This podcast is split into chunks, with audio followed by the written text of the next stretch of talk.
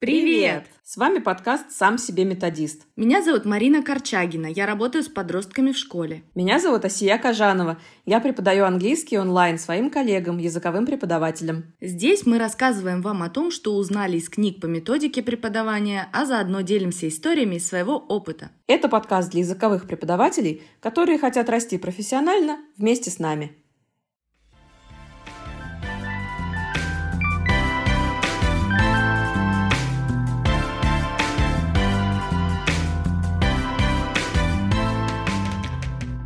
Всей группой, в перемешку, в мини-группах, в парах, самостоятельно. Мне кажется, вся прелесть работы с группой, а не индивидуально, в том, что видов взаимодействия, как мы видим, большое разнообразие – и в рамках одного урока можно перепробовать их все, если это целесообразно, разумеется. И тут у нас контраст не только с занятиями one-to-one, но и с не раз упомянутым нами традиционным преподаванием, где весь урок построен лишь вокруг одного вида, так сказать, взаимодействия. Учитель говорит, группа слушает. Возможно, дорогие слушатели, вы уже поняли, что тема этого выпуска – Classroom Interaction или виды взаимодействия на уроке. Поговорим отдельно про каждый. Обсудим, когда лучше дать ученикам поработать самостоятельно, а когда в парах или всей группой.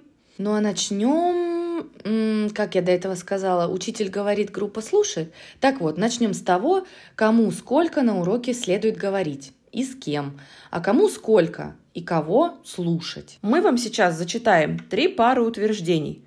А – то-то и то-то, Б – то-то и то-то. А вы, если с одним из утверждений согласны, то мысленно поставьте галочку рядом с А или Б. Или где-то между. Или нигде не ставьте. В общем, поехали. Номер один – А. Студентам важнее слушать вас, а не друг друга, и говорить с вами, а не друг с другом. Б. Студентам лучше оттачивать свои разговорные навыки, взаимодействуя друг с другом, а не с вами. Ну, итак, аргументы в пользу варианта А такие – вы лучше знаете изучаемый язык, и слушая вас, студент впитывает правильную, так сказать, версию языка. Далее, взаимодействие с вами э, студент учится взаимодействовать с компетентным language user или пользователем языка, а это гораздо полезнее, чем общаться с тем, кто язык пока еще освоил, ну, прямо скажем так себе. Угу. Но по этой логике выходит, что общаться на уроке с себе подобными только время даром терять. Ну, с одной стороны, можно сказать, да, это так. От других студентов можно ошибок нахвататься. А с другой стороны, можно ведь и чему-то полезному научиться. Запас знаний и опыта у всех разный. Да, еще для групповых занятий такой подход ужасно непрактичен. Вот представим мою, например, группу из восьми человек на 90-минутном уроке. Представим, что все взаимодействие на уроке сводится к общению между мной и каждым студентом поодиночке. Делим 90 минут на 8 и путем нехитрых вычислений выясняем, что каждый студент за полуторачасовой урок покоммуницирует в течение 11 минут 15 секунд. При двух занятиях в неделю получаем 22 с половиной минуты общения. Не густо, так скажем. А если это школьный урок на 45 минут и 15 учеников? О, лучше про это не думать. Утверждение Б же предполагает, что мы могли бы позволить студентам говорить на уроке максимум времени, ставя их в пары или мини-группы друг с другом. И тут, во-первых, студенты занимаются тем, ради чего посещают языковые курсы, то есть разговорной практикой. А во-вторых, вы таким образом высвобождаете себе время на то, чтобы наблюдать, слушать, подмечать, кто что-то хорошо сказал, а кого надо бы поправить, и затем даете обратную связь на основе своих заметок. И студенты в итоге все равно с той самой правильной версией языка соприкоснуться. Так что тут галочка скорее рядом с А, чем с Б. Номер два. А. Люди лучше всего учатся, слушая, как им что-то объясняют. Б. Люди лучше всего учатся, пробуя, ошибаясь и узнавая, как правильно. Ну, а тут скорее Б, чем А. Может быть, на лекции по физике А работает хорошо, но не на уроке иностранного, это уж точно. Тут в идеале студенты на протяжении всего урока активно вовлечены в учебный процесс. Дайте им интересное, в меру сложное задание, позвольте экспериментировать, ошибаться, рисковать, и они уйдут с урока, научившись чему-то, ну а вы, в свою очередь, достигнете цели урока. Mm-hmm. Все выигрыши, win-win. Ну и напротив, долго и подробно объясняете им что-то, и вы их просто потеряете. Кому-то станет скучно, у кого-то и других забот полно в жизни, а кто-то при всем желании ничего от ваших языковых лекций не возьмет, потому что, ну, вот сложно ему воспринимать информацию на слух, и все тут. Номер три. А. На уроке учитель должен говорить как можно больше. Б. На уроке учитель должен говорить как можно меньше. Ну, тут у нас две крайности. Слышу первую и вспоминаю, как сама не замолкала на своих первых уроках. Аж стыдно. Слышу вторую и вспоминаю один мастер-класс от коллеги, который стремился доказать нам, что преподаватель может за урок не проронить ни слова, обходясь лишь жестами и мимикой. Это было немного странно. Угу, и не немного. А Скривенер говорит, что истина где-то посередине, но ближе к Б, чем к. И тут стоит упомянуть две аббревиатуры, о которых вы, скорее всего, уже не раз слышали. TTT или Teacher Talking Time и STT или Student Talking Time. И вечные дебаты TTT versus STT. Кстати, небольшое лирическое отступление. Mm. Мы думали так назвать наш подкаст. TTT, да? Да, Казалось точно. максимально логично вообще, потому что... Подходило идеально. Но, увы, занято. Ну что ж, споры вокруг э, доли TTT и STT не прекращаются. На курсах по методике тьютеры, обсервирующие ваши уроки, не применут сообщить вам, что стоило бы сократить TTT, а вот STT, наоборот, было недостаточно.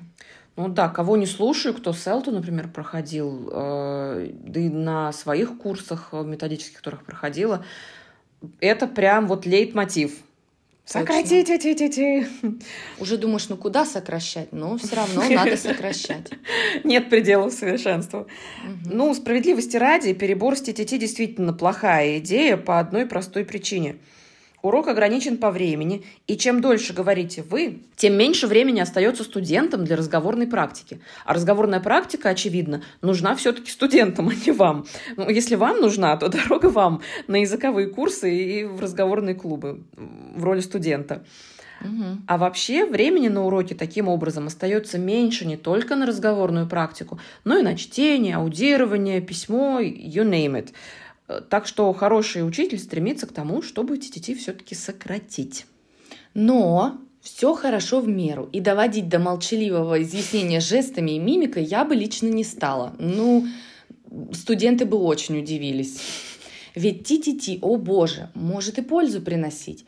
Например, и из Classroom Language можно почерпнуть что-то полезное. А уж про так называемый Active Listening и говорить нечего. Особенно если преподаватель умело отрегулирует уровень сложности языка в своей речи, подогнав его под уровень студентов и используя недавно или давно пройденную ими лексику или грамматику, или незнакомую, интуитивно понятную лексику-грамматику.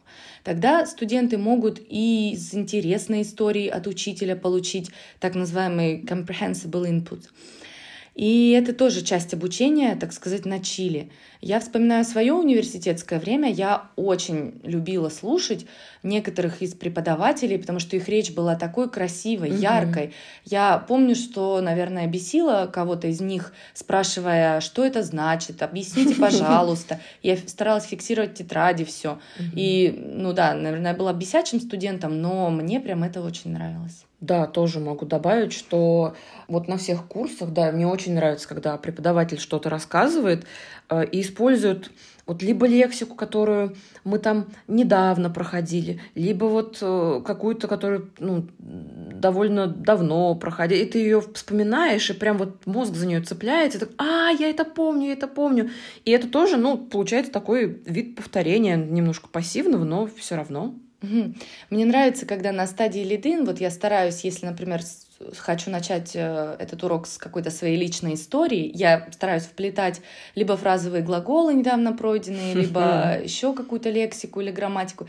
И я это слово с таким произношу упором на него. И я вижу по глазам сразу, они же слушают меня внимательно, и они кто-то улыбается такой, да-да-да, что-то да, такое да. вспоминает, а кто-то смотрит и не понимает, почему я делаю такой акцент на эти слова. И я сразу прям могу сказать, кто учил, кто не учил и так далее. Mm-hmm. Вот так вот, проверка на вшивость. Mm-hmm. Так, в общем, STT, TTT. И здесь самое время упомянуть третью аббревиатуру. Есть такая штука еще как TTQ или Teacher Talking Quality. Mm-hmm. И тут имеет значение не только количество, но и качество.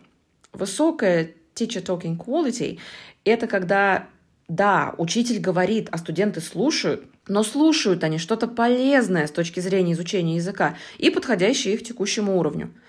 Низкая TTQ – это когда учитель говорит и говорит, но сказанное им не несет пользы, состоит из слишком простого или слишком сложного языка или вообще не имеет особой цели. Ну, как, например, многие грешат параллельным комментированием всего, что они делают. Например, я э, Типа, так, я достаю из ящика приготовленные распечаточки, вот сейчас я их перемешиваю, сейчас я вам их раздам. Ну, в общем, вы поняли. С кем не бывает. Ну, тут, наверное, стоит сказать, что на дистанционных занятиях как-то все равно неловкая тишина. Приходится комментировать. Да, то, да, что да. Мне делаешь. очень стрёмно от тишины, потому что у меня видно по плечи. ну, чтобы хоть немного ну, да. оживить, как это, добавить красок в происходящее. Точно, mm-hmm. да. Ну и, в общем, подводя итог, лучшие уроки — это такие уроки, на которых студенты говорят по максимуму, а учитель спокойно может и прокомментировать происходящее, рассказать историю или поучаствовать в обсуждении, не трясясь, мол, а, teacher talking time растет, паника. Руководствуется здравым смыслом, соблюдает здоровый баланс и приносит своим TTT максимум пользы своим студентам. Так, значит, общаться на уроке должны студенты. Логично. Сюрприз, сюрприз.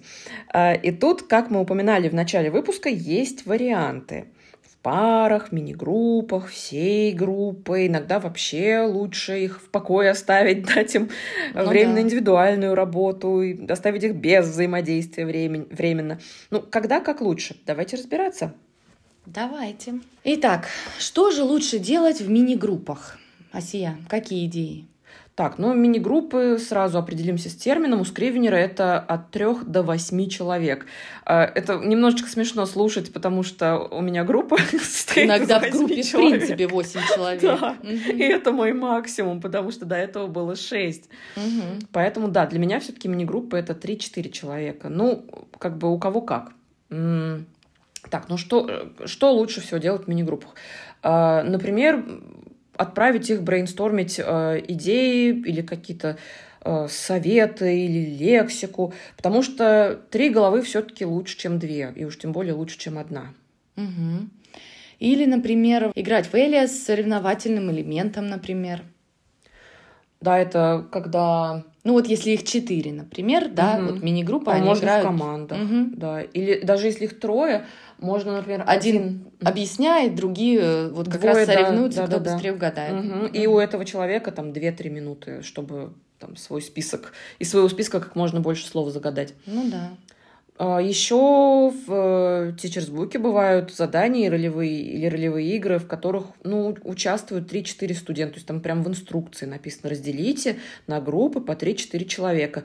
И очень часто бывает, что вот как хочешь, хоть, хоть из штанов выпрыгни, но тебе придется их делить, потому что в паре это не сделаешь. Ну да, роли прописаны, предопределены. Угу. Ну или, например, обсудили что-то в парах, потом представили brief summary уже в чуть больших группах. Угу.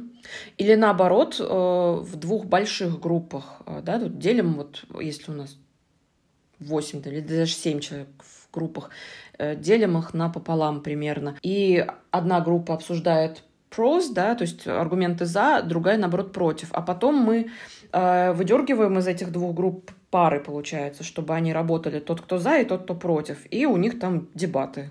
Угу.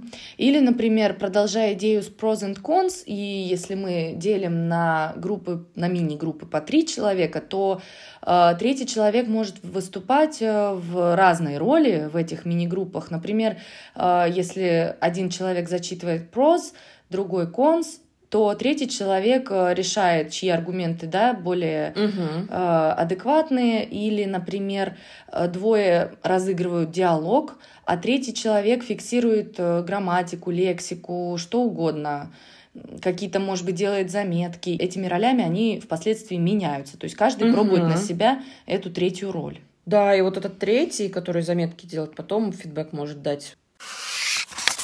Ну, в общем, с мини-группами более-менее понятно а можно же разделить студентов на пары. А, Марин, вот ты когда их делишь на пары? Часто и густо. Ну, на самом деле, да, вот чаще, конечно, получается поделить их на пары. А, например, если мы хотим максимум речевой практики в каком-то конкретном задании. Ну да, потому что двое за один и тот же промежуток времени имеют больше шансов и больше времени поговорить, чем трое. Угу. В таком делении на пары меньше шансов отвлекаться, чем в группе, да, есть больше шансов сделать как-то качественно работу, либо они составляют диалог, либо они обсуждают, либо они проверяют ответы на вопросы. И плюс, если, например, ну, вот я, например, никогда не ставлю молчунов в тройке, Потому что я понимаю, что этот человек просто промолчит все то время, которое я им отвела на выполнение задания промолчит, ничего не скажет, мне потом ничего не скажет. Но если вот так вот будет продолжаться раз за разом, он потом просто у меня из группы уйдет, потому что он, опять-таки, повторяемся, уже в миллионный раз пришел поговорить, не говорит. С одной стороны, можно сказать, ну, это его проблема, его выбор, взрослые же все люди, потому что в моем случае это преподавание именно взрослым. Но извините, если так рассуждать, все-таки преподаватель тоже в этом случае способен как-то контролировать ситуацию. Я считаю, что должен тоже вносить свой вклад. Например, не ставить тихонь в тройке. А, по поводу тех заданий, которые тоже лучше делать, э, может быть, в парах, это такой вид заданий, нацеленный на разнообразные заучивания и дрилы э, лексики или грамматики. Вот, например, э, в одном семинаре Скривенер рекомендует после проделанного задания, например, если у вас был gap можно попросить учеников эти предложения по памяти восстановить. То есть вот один смотрит на это предложение, угу. а второй это предложение восстанавливает по памяти. Ну и так они делают по очереди. Или, например, если была дана новая лексика, даем им какое-то время, они ее учат индивидуально, а в парах они уже друг друга проверяют. Да, ну, в общем, вот как это называется? Information gap. Угу. Да, вот такие виды активностей. А, или, например, а, они могут друг для друга подготовить э, задание. Э, я обычно на дом такое задаю. Написать предложение с целевой лексикой, а, а потом на уроке в парах они эту целевую лексику не произносят, вместо нее говорят banana. То есть это banana game. Угу. Или говорят бла-бла-бла, или бип. Ну, в общем, кому как, как комфортнее, кто от себя, как это, кто себя э, минимально кринжово чувствует, угу. тот так и говорит. Вот, ну, тоже идеально бы в парах. Хотя, в принципе, в тройках можно. Будет тоже такая игра угадайка. Ну да, многие вещи на самом деле, вот если у вас нет выхода, многие вещи, которые делаются в парах, в группе трех человек тоже можно как-то приспособить. Угу.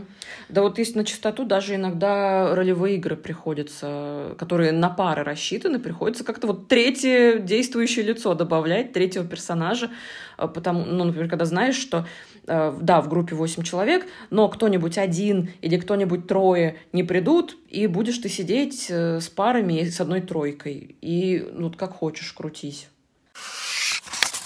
И тут у нас уже вид взаимодействия, когда ученики работают индивидуально. Да? Когда же лучше позволить ученикам работать индивидуально? То есть тут у нас взаимодействие с самим собой. Это да, и со своим внутренним миром.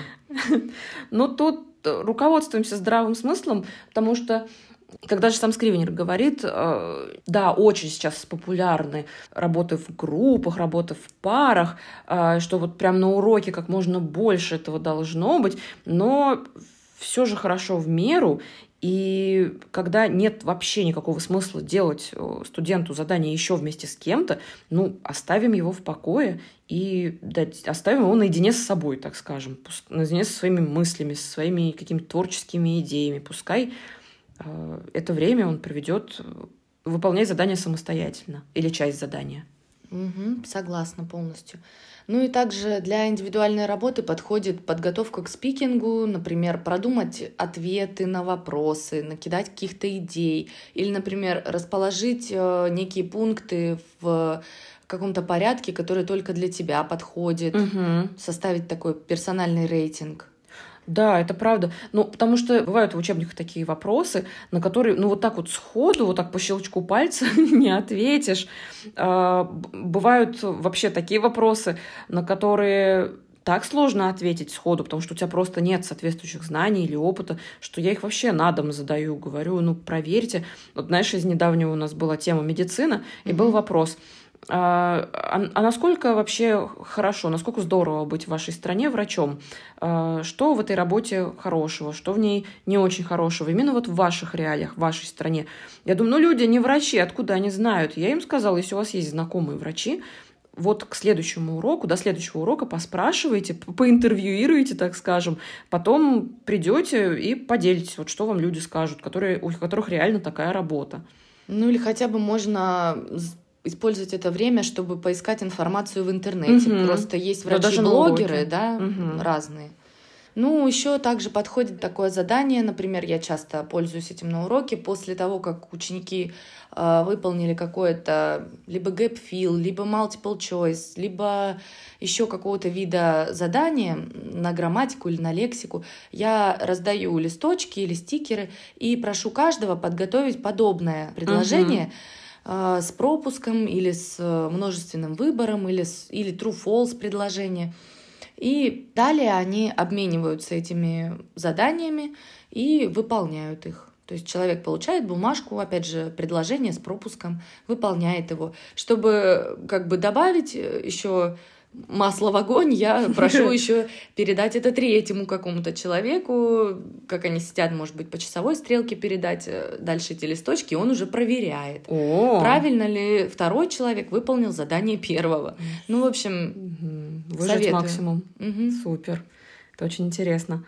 Ну и, очевидно, даем время на то, чтобы что-то прочесть индивидуально, если это какой-то более-менее объемный текст, да, а, или бывает, я, например, сейчас часто, так я преподаю онлайн, я очень часто использую WordWall. Я вот в этом году купила годовую подписку, теперь ее просто в хвост и в гриву. А, а там задания с автопроверкой. И если это какие-то очень простые задания, то ну, нет смысла никакого тратить время на то, чтобы вот все зашли в сессионный зал, все прогрузилось, потом все сделали, потом опять время на то, чтобы Э, все вернулись, и это ради одного какого-то не очень сложного задания. Ну, какой в этом смысл? Сможем просто ссылку скинуть, все сделали, спроси, потом просто спрашиваешь, все, все все сделали, все кивают, все все сделали. Были какие-то ошибки, были, обсуждаем. Не были, не было, все молодцы, поехали дальше. Вот. И как бы это просто вопрос экономии времени. Ну да. Ну и там можно таймер, кажется, поставить, да? Да, хотя задание. я вот таймером, кстати, никогда еще не пользовалась. Ну и ты, если просто ставишь таймер, ты знаешь, да, примерно сколько сейчас это займет. И они знают. Ну да, логично. Ну, также для индивидуальной работы подходит письмо, угу. да, если они пишут письмо или начинают писать письмо, которое закончат писать дома, это все индивидуально. Да, вот единственный вид райтинга, который я на уроке использую именно в парах, это когда, например, они, у них дано задание э, в учебнике разыграть диалог, используя целевую лексику, грамматику. Они его делают устно сначала, а потом я говорю, а теперь в сессионных залах по памяти восстановите то, что вы там наговорили, и как раз можно этот диалог, так скажем, причесать, угу. э, добавить чего-то, что они э, до этого не добавили, а потом подумали, эх, надо было. То есть даем, так сказать, второй шанс. А, вот, вот такой collaborative writing, да, это хорошая тема. А какой-нибудь, например, эссе, ну, я, или письмо, я себе очень слабо представляю такой формат делать ну, да, совместно с кем-то. Да? Идеи все-таки у всех разные, стиль у всех разный. Мне кажется, может могут какие-то разногласия возникнуть, и вот зачем это все, не знаю. Ну да, максимум, э, что из райтинга можно сделать коллективно, это накидать идей, может быть, поговорить о структуре, может быть, накидать фраз. А, ну да, да, ну, да. собственно, угу. и все. Дальше уже дорожки расходятся. Дальше сами. Можно шутку, которую я потом вырежу? В общем, на он- онлайн э, обучении у вас не райтинг, а тайпинг.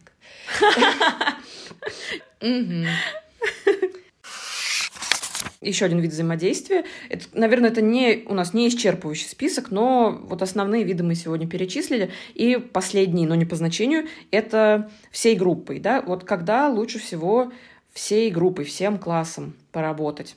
Ну, например, э, здесь подходит обмен впечатлениями, мнениями, новостями э, в начале занятия, да, когда еще такая фаза, когда все расслаблены, могут что-то, опять же, по желанию, без принуждения, что-то там обменяться чем-то, какими-то новостями. Угу. Ну да, ну там у кого как выходные прошли. Или если мы знаем, что кто-то там перед выходными говорил о каких-то своих планах, можно о них спросить, например.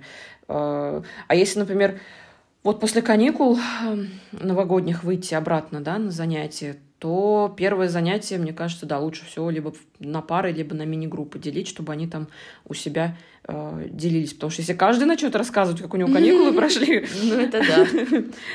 Это весь урок можно ну, обсуждать. Ну, кстати, э, ну, а, не относится, конечно, к этому, но лайфхак, типа, чтобы недолго так прям слушать, угу. то можно использовать такой момент. Э, покажи лучшее фото со своих каникул. О, вот. И это будет как бы емко.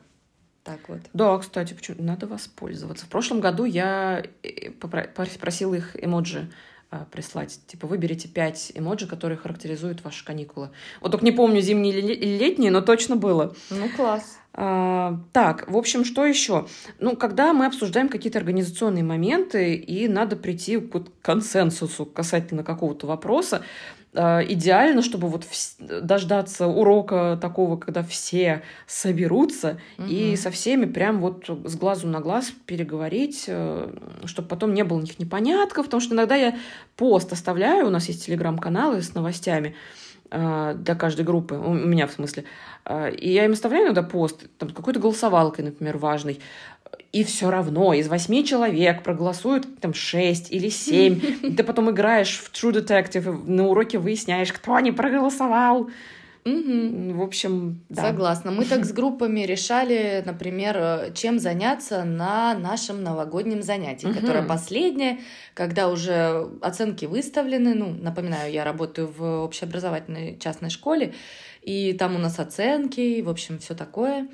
Поэтому последнее занятие у нас э, как раз пришлось на пятницу, когда оценки по всем предметам уже должны были быть угу. выставлены. Поэтому мы раскрываем все карты и говорим, да, мы будем делать что-то не по программе, что бы вы хотели. Так, ну, вопросы можно друг другу по цепочке задавать, если их не очень много, если на них можно ответить кратко. Например, вот в стиле this or that, да, или в тот же Элиас поиграть, но именно по цепочке. То есть один, э, мы, например, можем шарить экран, на нем список э, фраз или слов.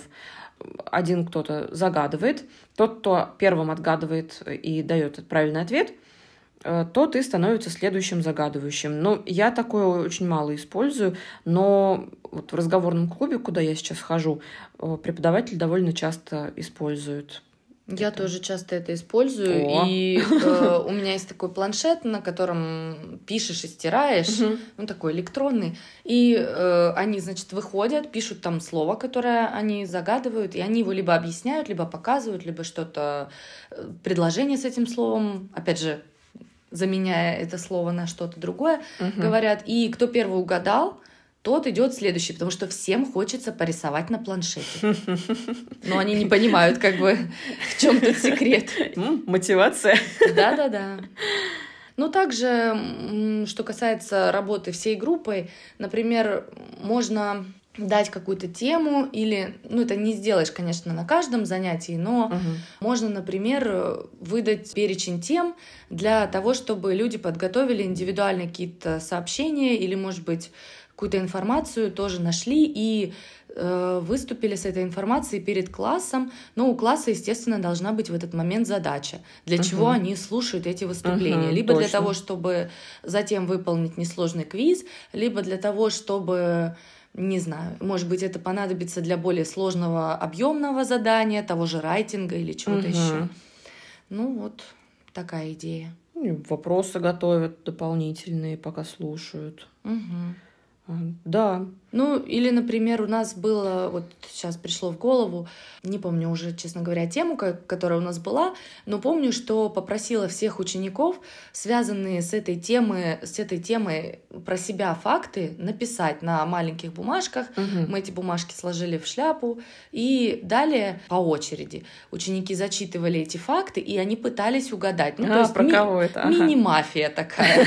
Вот. И тоже было довольно интересно. Ну и каждый слушает вдруг это мой факт, и каждый слушает, ну кто же это такой, кто же это написал такое. Все, я теперь хочу это использовать, потому что я сама в это играла, как студент, так скажем, как участник, а как преподаватель не организовывала. Так, угу. надо себе галочку мысленную поставить. Угу. А, так, ну и что еще? Когда мы даем задание на говорение, да, они могут говорить в парах или в мини-группах, но потом мы возвращаемся, и чтобы не было такого вот э, странного послевкусия, да, ощущения незавершенности какой-то, все равно же мы спрашиваем фидбэк. А, Причем, да, не только даем, да, то есть хвалим за классные какие-то языковые штучки, да, и исправляем ошибки, но и просим от них фидбэк. А какой они могут дать фидбэк? Ну, например, если они делились чем-то личным, там, из своего опыта или там, из своих воспоминаний, то можно э, попросить поделиться самым впечатляющим или самым удивительным, самым интересным или смешным фактом о, о партнере. Главное, не о себе, а о партнере и, и заранее предупредить, что это будет, чтобы они друг друга прям внимательно слушали. Да, это важно. Или записывали. Да, э, да, кстати, можно заметки попросить делать. Э, или, например, если обсуждаем что-то абстрактное, какие-то абстрактные вопросы, да, дискуссионные, то когда они вернутся из э, сессионных залов, опять я про свой онлайн, а, то попросить выбрать одного человека из пары или мини-группы, кто будет там, спикером, да, и э, попросить кратко резюмировать то, что обсуждали, то есть каким выводом пришли, какие аргументы придумали, да, привели в поддержку. Вот как-то так можно, например. Ну или, например, можно каждого спросить, что сегодня вы узнали нового на уроке. Да, то есть такой обмен впечатлениями и мнениями, только не в начале занятия, а в конце. Да, впечатления и мнения. Такой self-reflection. И желательно указать чтобы они действительно слушали друг друга, указать, э, что повторяться нельзя, например, да, постарайтесь ага. вспомнить что-то, что еще никто не упомянул. Коварно, коварно. Ну да, и так они либо по очереди перечислят всю лексику, либо они какие-то другие факты упомянут, наверное. Ну, в общем, как-то так. Слушай, вот это мне надо тоже, вот еще одна штучка на заметочку, потому что я иногда я вижу, что кто-то ленится и, и спрашиваешь, какая классная лексика вам сегодня с урока запомнилась. И кто-нибудь говорит, типа, вот, такая, вот такая. Кто-то а говорит, мне тоже. Ну, вот, я абсолютно согласен. Да, да. Все, ребята. Лафа закончилась. Марина мне дала хороший совет. Ну что, какой основной посыл нашего сегодняшнего выпуска? Я думаю, это будет просто один вопрос. Зачем? Да? То есть принимаете ли вы решение, говорить ли вам сейчас на уроке как учителю, сколько говорить, что говорить, или принимаете ли вы решение, как студенты будут взаимодействовать э, друг с другом или не взаимодействовать вообще при выполнении определенного задания. Просто надо каждый раз задавать себе вопрос, зачем, с какой целью. Если есть объективная причина, mm-hmm. то вы выбираете говорить. Да? Если вы понимаете, что в этот момент лучше сказать или поговорить ученикам друг с другом, то вы, пожалуйста, не разглагольствуйте так много Держите на уроке. себя в руках. Да. В общем, да, у всего должна быть цель, mm-hmm. у всего должен быть смысл, поэтому самый полезный вопрос вообще не только в преподавании, но и по жизни, мне кажется. Ну, да. Но это уже совсем другая история. Ну и мы желаем вам удачи в сокращении своего Teacher Talking Time, превращении его в Teacher Talking Quality. Ага. Ну и пишите свои вопросы, заметки, не знаю, непонятки в комментариях. Да, ждем от вас обратной связи. Всем спасибо. Пока. Пока. Пока.